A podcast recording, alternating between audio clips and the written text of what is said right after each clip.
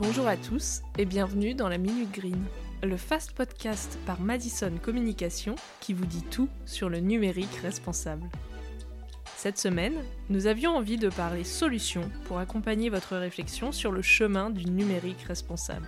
Dans la Minute Green, on vous parle beaucoup de sobriété numérique. Aujourd'hui, nous avions envie de vous parler d'un des outils phares pour évaluer les impacts environnementaux du numérique et contribuer à la sobriété, l'analyse du cycle de vie.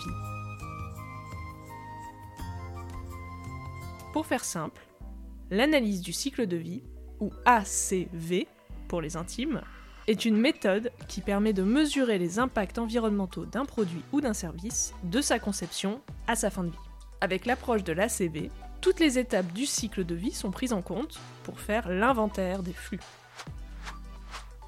La collecte des flux est une étape primordiale de l'analyse du cycle de vie.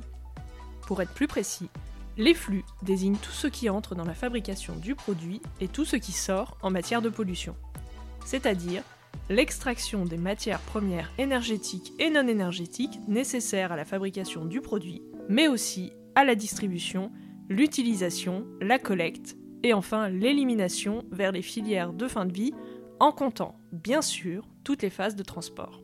On distingue les flux entrants et sortants. Parmi les flux entrants, on trouve par exemple ceux des matières et de l'énergie, les ressources en fer, l'eau, le pétrole ou le gaz.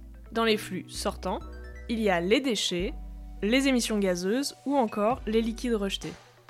Ils doivent être quantifiés à chaque étape du cycle et correspondent à des indicateurs d'impact potentiel sur l'environnement. Alors, dans le cadre du numérique responsable, comment ça se traduit? Pour commencer, vous vous en doutez, l'analyse du cycle de vie est un enjeu important pour le choix des terminaux, comme les ordinateurs ou les smartphones. Prendre en compte les aspects environnementaux autour de leur fabrication est le premier point si on veut démarrer sa démarche numérique responsable à la racine. D'ailleurs, dans la récente étude menée par l'ADEME et l'ARCEP sur l'impact environnemental du numérique, dont nous vous avons déjà parlé dans un épisode précédent, il est clairement établi que ce sont les terminaux qui génèrent l'essentiel des impacts environnementaux. Mais l'analyse du cycle de vie ne s'arrête pas aux terminaux. C'est une méthodologie que vous pouvez appliquer à de nombreux produits ou services du numérique. Dans le cadre de la communication, qui est le cœur de métier de Madison, elle amène à réfléchir à l'impact que vont avoir les contenus que nous concevons. Par exemple, dans le cadre de la création d'une vidéo, nous allons nous interroger sur différents aspects afin de réduire le plus possible son ACV, notamment les conditions de tournage, le stockage de nos rushs, la résolution de la vidéo et enfin quand, comment, où et pour combien de temps elle sera diffusée. L'ACV nous permet de réfléchir à l'impact de nos contenus, quitte à questionner la nécessité de leur conception. Pour résumer, l'analyse du cycle de vie est au cœur de la réflexion numérique responsable, autant pour choisir ses équipements que pour concevoir des outils numériques. Nous espérons que cet épisode vous a plu.